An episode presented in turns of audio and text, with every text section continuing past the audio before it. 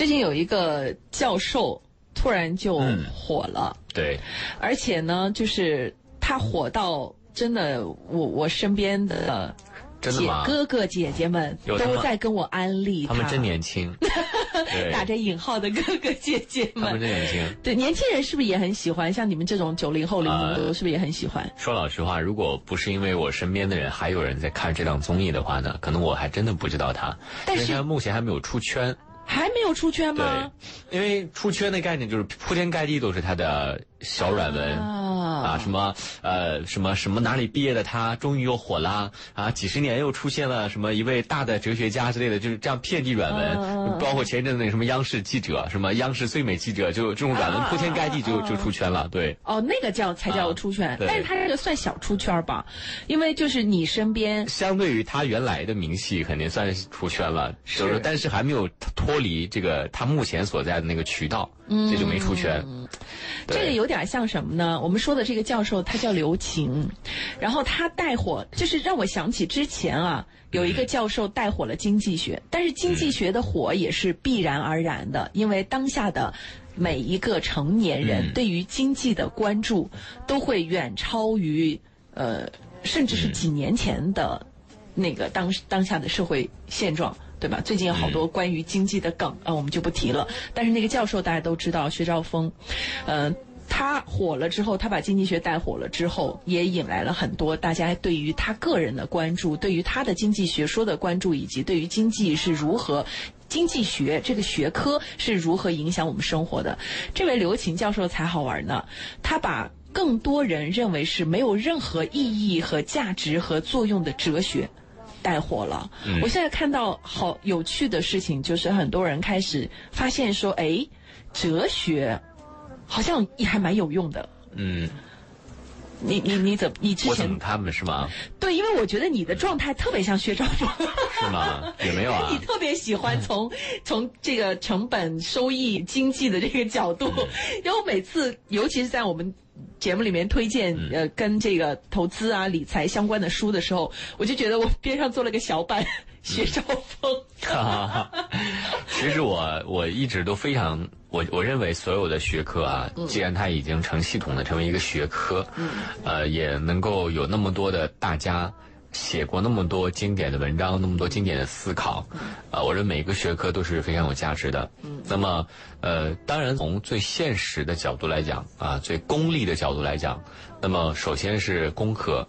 然后是理科，啊，到现在的这个经济学，其实经济学也属于泛理科吧，啊，然后然后等等，呃，这些都是我们最常见的学科啊，就是一门一门技能啊，或者是说能够实际的改变我们的生活生活的技能的等等啊，包括什么互联网这些东西，这有点类似于工具学科，对对对对。呃它是有实用价值的。是是，但是呢，呃，像艺术学和哲学啊，可能艺术学因为它还牵扯到一些你可以转化为工业生产的价值啊，比如说设计啊、美术啊等等，它还是相对来讲还是有一些实用价值的。那么哲学就一直以来被人们认为是说。几乎没有多少实用价值的学科啊，更多的是呃理论或者思考。但是我认为哲学的出圈，它也是一种社会的必然。因为首先，我们从最开始的讲究公用，是因为我们那个时候的生活物质生活并不发达，我们需要大量的这样的人才来提高我们的工业生产水平啊等等。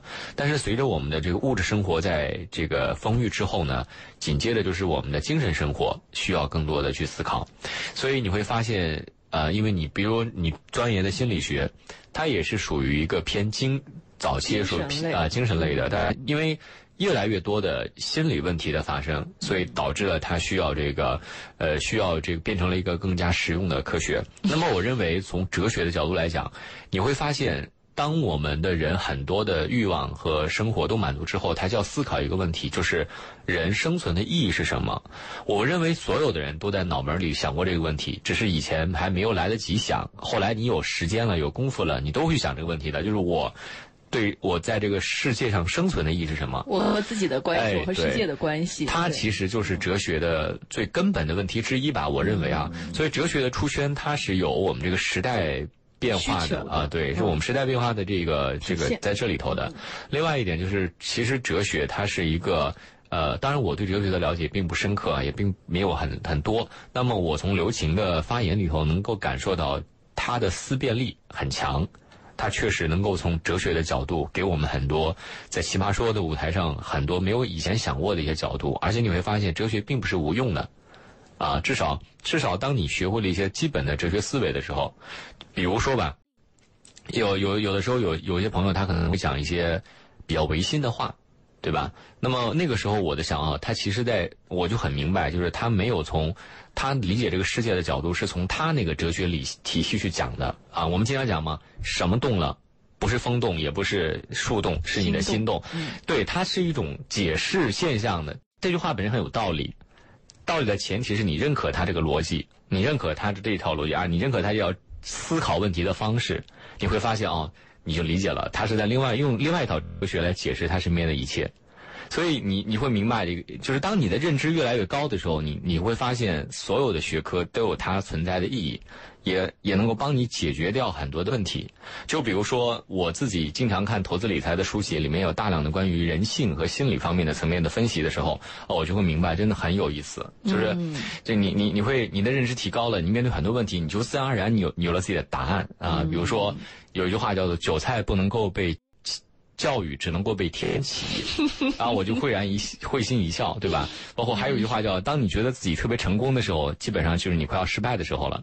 嗯，你看这些话其实没什么意义，对吧？甚至你会把它包为鸡汤啊。但是其实你真深刻的去思考这句话，你会发现它背后有非常好的关于人性的思考，以及关于这样的人性之下接下来可能会发生的事情。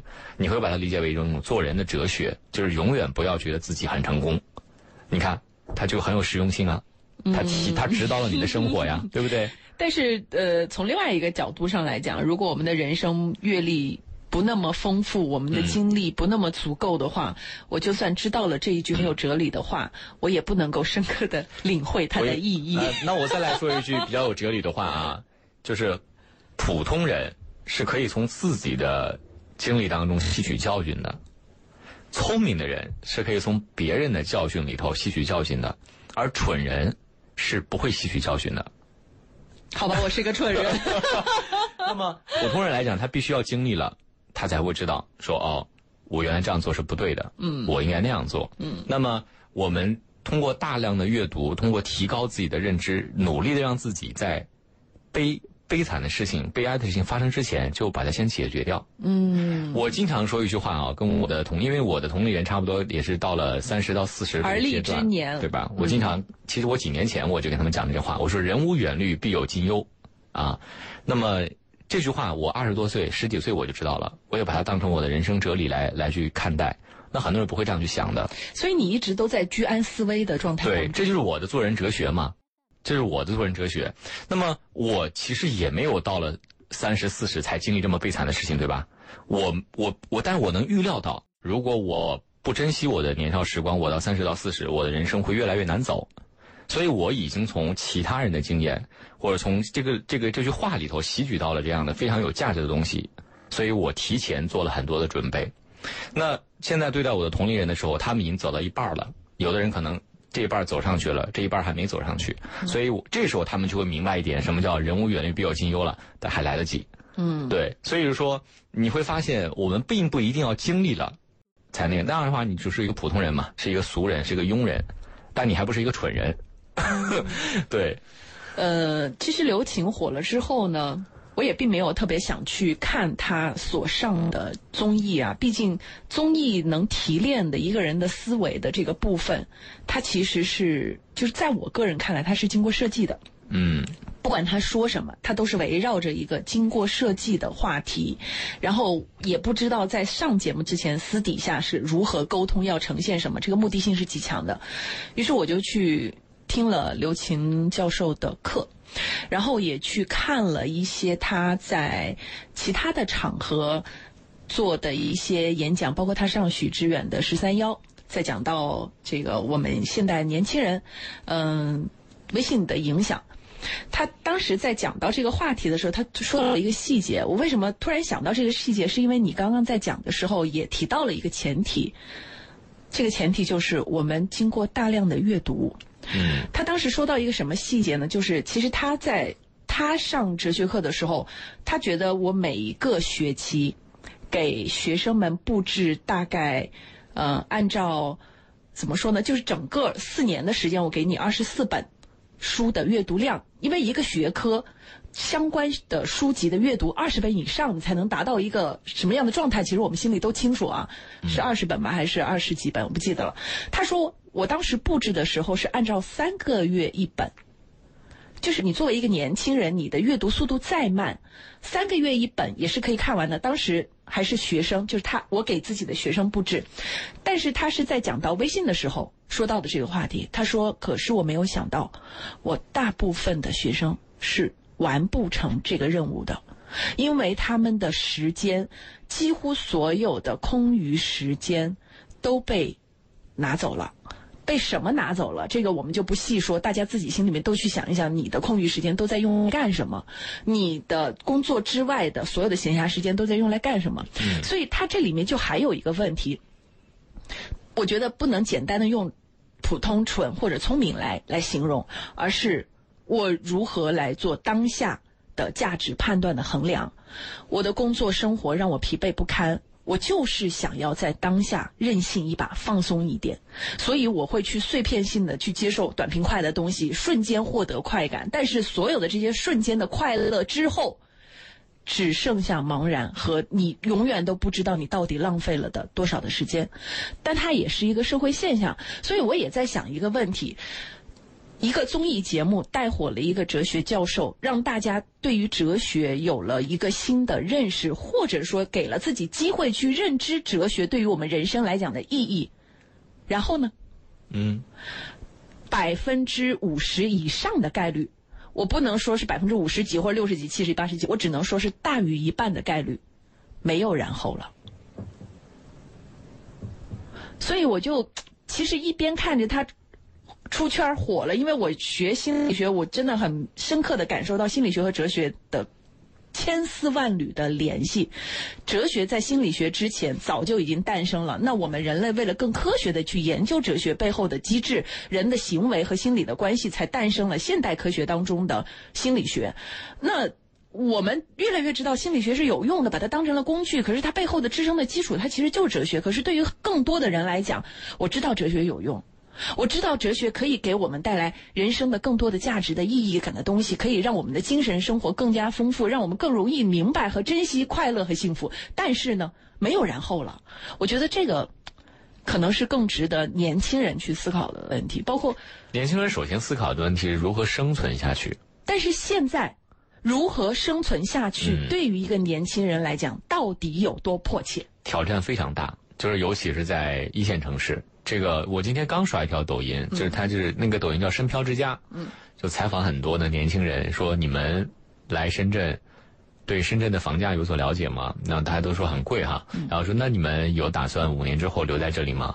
那么可能一半一半觉得了，呃，我努力留在这儿。然后还问到你们现在的租金是多少？我记得有个女孩说，我现在租金三千多，但我快租不下去了，我还要去个更便宜的地方。那会儿我才知道，其实对于年轻人来讲，生存是一件很不容易的事情摆。在首位的事，情。对而且我也非常的理解大家每天上班，呃，这个点儿还在收听节目的朋友，估计也是加班到这个点儿才才回家的，非常辛苦。有还在加班的。对，非常辛苦，我完全可以理解大家的生存状态。嗯，可能不是我们讲的啊，那么追求啊哲学啊、心理学、艺术学，那都是很美好的东西，对吧？我完全理解大家回到家什么都不想干，只想躺着啊，也完全理解大家刷刷刷抖音、看看综艺。哎，我们今天还对聊到了一个聊到了一个话题，大家刷手机还是得悠着点，不然就算是成年人，还有可能得近视。对对对对对，等等。好，我们继续继对续。嗯但是我那我还想跟大家提一个醒哈，就是我曾经是看过一个说法，说两个人怎么去利用他们的课余时间哈，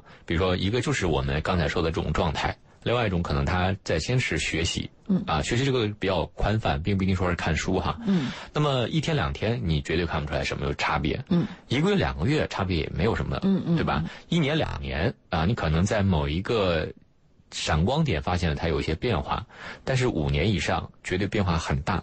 大家不要觉得五年时间很很长。很快，很快，嗯。我来深圳五年了，就今年第五年，我也是觉得一瞬间很间。快。非常快，五年的时间就可以改变很多。就你如果坚持学习，就会改变很多。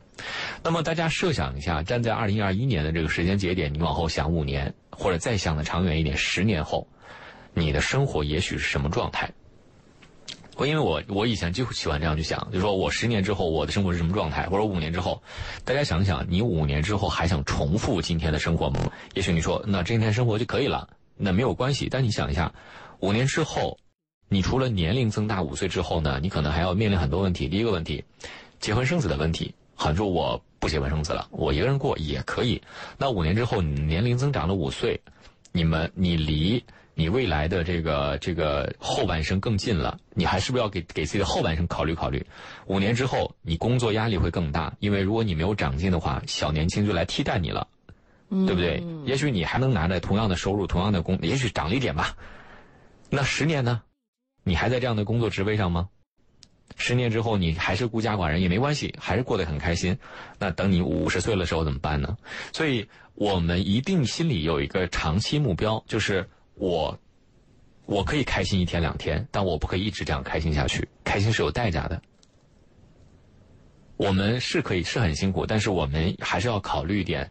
其他的东西，尤其是在大城市，说实话，竞争压力很大。嗯，每一个人生活状态都很紧迫。但是，如何脱离这种紧迫，其实是需要奔跑的。是我们每一个人都在奔跑，跟身边的人奔跑，跟自己奔跑。那么，奔跑，其实你你觉得好像啊，学习一件很枯燥的事情，说很累的事情，不一定的。每个人都有自己很擅长的那个方向。嗯，你要找到那个方向，给自己定个目标，把时间花在那些流水的地方，比如说。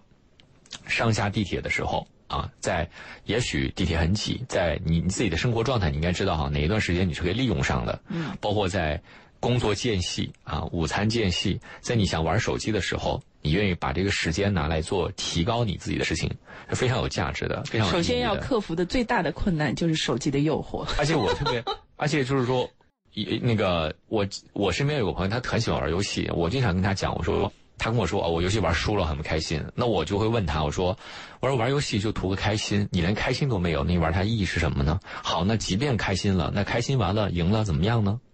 开心啊！那你的生活没有任何改变，你就这样天天开心下去，一年之后你就开心不起来了，两年之后你就开心不起来了，对不对？好，所以我我一直因为我自己是一个相对来讲比较自律的人，然后我一般也会刷抖音的，我也会看一些娱乐的，但是我会把它控制在。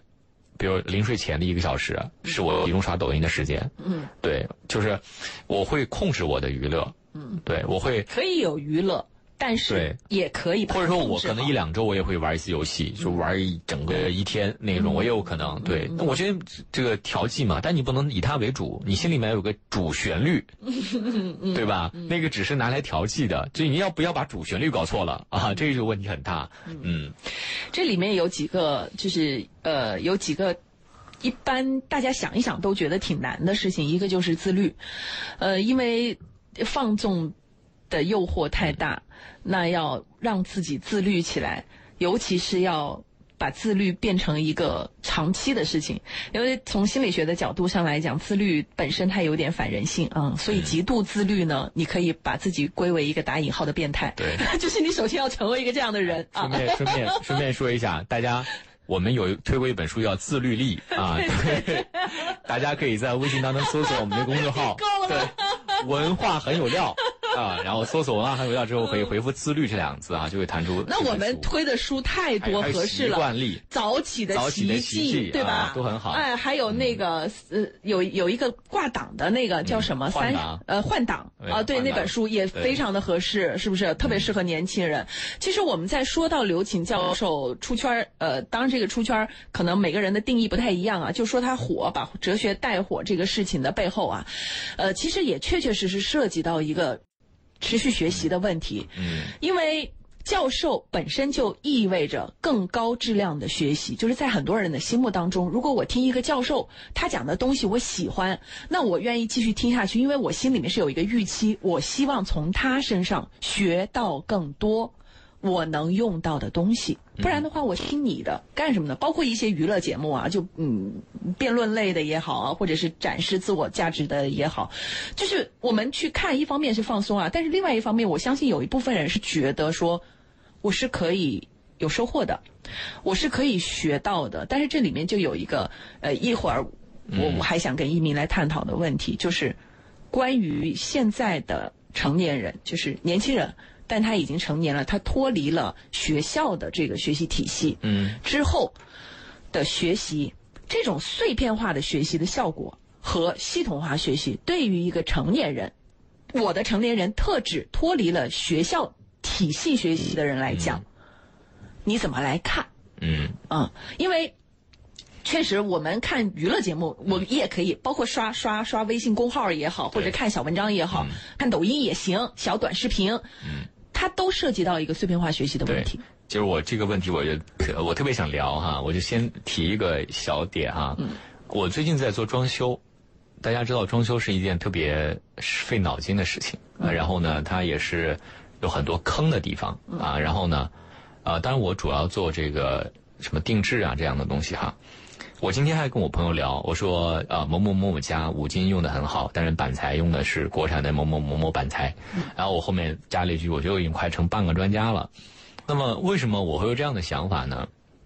我认为一个人离开了学校之后啊，很需要具备的一个能力叫自我学习能力。嗯自我学习能力就是什么意思呢？就是说你并不需要有一个人告诉你该去学什么，是你碰到了一个问题，你自己能找到方法，说我为了让提高我这方面解决问题的能力，我该怎么办？嗯，我该怎么办？就首先我要找到相关的文献、资料，哪些内容是需要我知道的？我可以通过哪些途径来学习？是知乎、抖音、短视频，还是书籍，还是文章？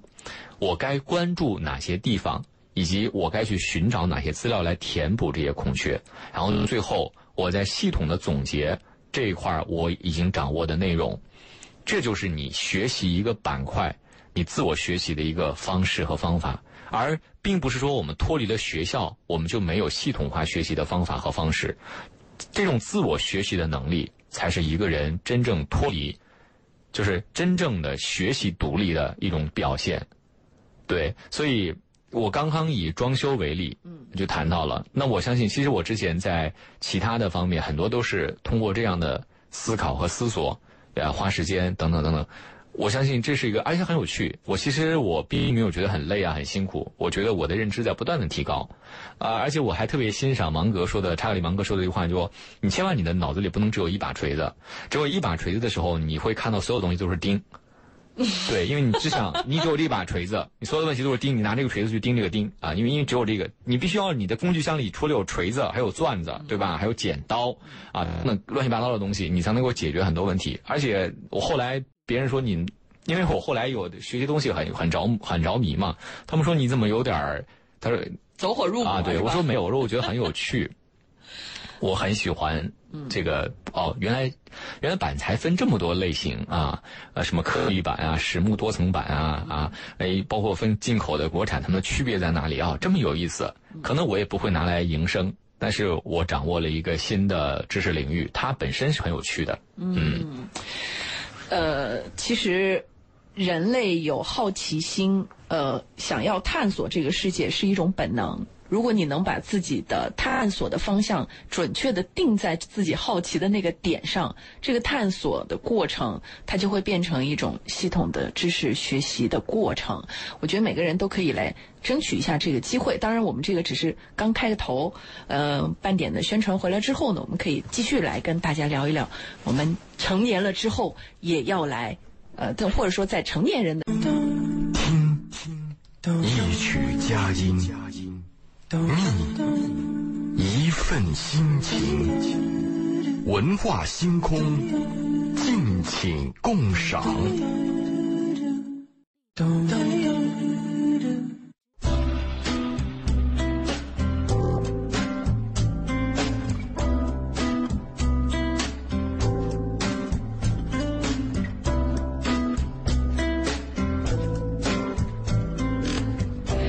回来啊，在我们今天的文化星空当中，我们在聊这个最近呃被越来越多的年轻人关注到的哲学这件事情，挺好玩的。它的背后有很多呃，跟社会科学大家怎么去理解？对于文艺性我们怎么来看？对于理想主义我们怎么来看？对于个人的成长、个人的这个时间规划安排、人生的理解，它都有着千丝万缕的联系。我们其实，在刚刚放这个宣传之前，已经聊到了，就是学习这件事情。其实，我觉得有一个共识，就是大部分的人都认可。我们的人生是需要不断的学习的，这个这个认可的背后当然有各有各的理由，其中也包括各有各的无奈啊。但是我们其实也很清楚的知道，如果我们停在原地，我们就会面临更大的风险被抛弃。没有谁喜欢这种感觉，所以。但凡是对生活有一些要求的人，他都会意识到这个问题，就是我们要往前走。什么叫做往前走呢？工作上的学习是一种学习，人生的学习是一种学习。在工作之外，我去打造自己更多的斜杠的部分，它也是一种学习。呃，所以刚刚一鸣也跟大家分享了，就是他的学习的方式跟方法。呃，每个人可以有自己的嗯独特的学习的方法，但是前提是你得知道。你要学什么？对，其实呢，我我我，你别看我好像啊，对经济抓的很多哈，我一直都有来都有思考人的意义是什么。然后，呃，挺哲学的，你果然有着一颗哲学的心。我其实是对于这个思考过这个问题啊，而且我一直都认为呢，人有人的活法，就每一个人都有权利去追求自己想要度过人生的方式。嗯哼。但是很多人其实没有想过这个问题。因为我们没有想过这个问题，所以我们的生活方式呢，大部分都是被安排的和裹挟的。嗯，你只偶尔你会发现你不喜欢这种生活方式，但你已经没有勇气和能力逃离这种生活方式了。对于那些真的自己想要过什么样的生活，并且勇敢的去做的人，不管他后来过得好不好，我都很钦佩他们，因为他们至少知道自己想要什么，所以。我从来不以他们后来混的好不好来评判他们的选择，嗯，对我很佩服他们。嗯，同时呢，我也很想跟大家分享，呃，其实人的生活状态啊，真的是有非常多种。我们眼前的这种，它只是一种而已。嗯，也许被世俗定义为比较成功的一种，也许回到老家，你从深圳回来的啊，这个物质物质也比较丰富啊，确实也经济比较宽裕。也许在那几天时间，一个月时间，啊，你发现了你选择了一种世俗上比较容易成功，也受到大家信信赖的，呃，心羡慕的生活方式。但是你再问问你自己，你真的愿意为了这十天的羡慕而付出剩下三百五十五天的辛苦吗？如果你的辛苦只是为了别人的羡慕，那我觉得没有太大的意义。你还是活在世俗的安排里头。如果你认为你的人生是要实现自己的价值，想要努力拼搏，不想安逸而愿意留在这里三百六十五天都辛苦，我觉得这都很值得。前提是你愿意选择这样的生活方式。那么我在抖音里头呢，偶尔会看到不一样的生活方式，比如说他可能离开了深圳，去到了云南或去了哪里，开了一个不成功的客栈，生意也不怎么好的客栈，可是人家没有后悔过，人家呢。富有富的活法，穷有穷的活法，人家呢也也会感慨说，终于理解了慢下来的生活是什么样的状态。我其实非常羡慕他们，当然我认为他们可能未来也会遭遇一些经济上的一些压力，但是只要想得开，我觉得这都不是事儿。包括很多人啊，是去支教啊、延边，或者是做了一些我们世俗上会觉得很吃亏的选择。都没关系。有的人做科研一辈子，就在那个屋里屋子里钻研那些壁画呀，钻研那些什么以前的典故啊、古籍啊，人家乐意，人家是快乐的，他们是真快乐。所以你当然可能站在世俗的角度里觉得，你怎么不出去挣钱呢？外面机会一大把，不去抓，就躲在这屋子里。所以我觉得，只要你的人生是你你愿意这样选择，你能找到这个意义，我觉得就非常好了。嗯。那么我们回到一个比较世俗化的拼搏的人生里头呢？我觉得这也是非常好的一个选择，只要你觉得快乐，你觉得是你的意义。我认为一个人的人生最重要的，他成功与否的重要标志啊，我以前讲过这个话，在你临终之前，就你可以设想一下，你现在的生活啊，有什么样的结果，在你临终之前，你可以会告诉自己说：“我这辈子我都不后悔，我这样过我不后悔。”我觉得这是非常非常好的。所以很多人稀里糊涂过完一辈子之后呢，经常一句话就是“我后悔曾经没有怎么怎么样”。我觉得这是非常悲哀的一种生活方式。嗯嗯，就是做任何的选择或者任何决策的时候，去想象一下，有一天会不会后悔？不管它出现什么样的结果，因为在我们做选择和决策的时候，其实是看不到结果的。嗯，那想象它最好的结果肯定是你想要的，可是万一出现了糟糕的结果，你再去回想今天的决策，嗯，你会不会后悔？而且我觉得有有。大家看过《红楼梦》里面，他有提到一个词嘛，叫做这个人生到最后是一场空嘛。但是他一种比较佛学的解啊，比较佛学的解读哈。呃，曾经我看过一个访谈，也问过一个名家说：“你认为人生的意义是什么？”然后他的回答我觉得很经典，他说：“人生没有意义，我们人就是普通的一种生物，我们生下来，我们去世。”就这么几十年的时间，跟其他生物没什么差别，只是有的生物可能几天就没就灭亡了，有的生物可能一百多年才会死亡。人生是没有意义的，但是正是因为人不断的去询问、去追问，人生的意义是什么，人生才有了意义。人追寻意义的过程是有意义的。也许我们最后的结果，在我们离开这个人世的时候，它已经变得没有意义了，对吧？但是你追寻这个过程是非常有意义的。你过完了你的一生，用你自己想要的方式过完了这个一生，这才是真正的意义所在。说白了，就是你的价值观是有意义的，你的三观是有意义的，你的思想是有意义的。你对于这个世界的认知，对于你来讲就是最大的意义。你对于这个世界的思考，你对于世界的记录，嗯，你对于世界的一些抒情，它都是有意义的。从生物学的角度上来讲，没有太大的意义，因为这个地球上面早就已经有各种的数据来显示，已经存活了多少人，已经去世了多少人，现在还存活多少人，以后还会去世多少人。这些数字本身没有太多的意义，意义存在于每一个人的。自身，我想这可能也是，嗯，刘擎会带火哲学的一个原因，是因为从拼搏的角度上讲，我们感受到了这个世界的残酷。你就是要拼，不拼的话，机会没有那么好运气。我们都知道那句话嘛，机会永远是留给有准备的人。所谓的准备是什么？就是你前期。的量的积累才会迎来后来后面质的变化。那量的积累是一点一滴的积累，是你一点一滴努力的结果。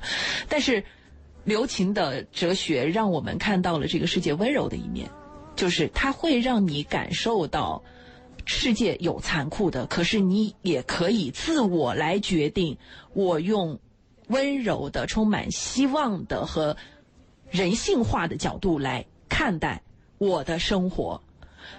嗯，我我觉得这个可能是比较可贵的和价值的一面，因为关于世界是残酷的，这可能是我们对于生命的认知。从生命的角度上来讲，它就是残酷的，弱肉强食也好，森林法则也好，在动物的层面上也好，在植物的这个繁衍层面上也好。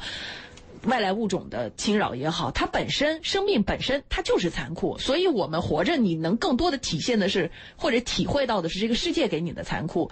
你要拼，你要竞争啊！你有时候还要丢掉你的面子，还要忘掉你的羞耻感，还要面对各种各样的尴尬，然后要硬着头皮再往上，真的很残酷。呃，甚至还要搭上你的健康，或者你年轻的生命。但是换一个角度，我真的觉得。什么叫做人性？其实人性是有弱点，但是这个弱点对应的是什么？是优点。人性是有很多优点的，可能我们要在社会科学的角度上才能够看到、认可和欣喜的发现。我也有。好，呃，其实呢，我我一直都觉得啊。我们看待世界的这个有有有，我们小时候学过成语叫井底之蛙。嗯，对，我们每一个人其实都是井底之蛙。对，我们这个井的大小呢，其实是被我们的认知所决定的。嗯，对，有的人的认知他比较广，所以他这个井就比较大，对吧？有的人认知非常广，学富五车啊。可能而且还交叉多个学科，那所以他这口井呢，可能还不止一个出口，而且还比较广泛，所以你看到的世界就完全是另外一回事儿。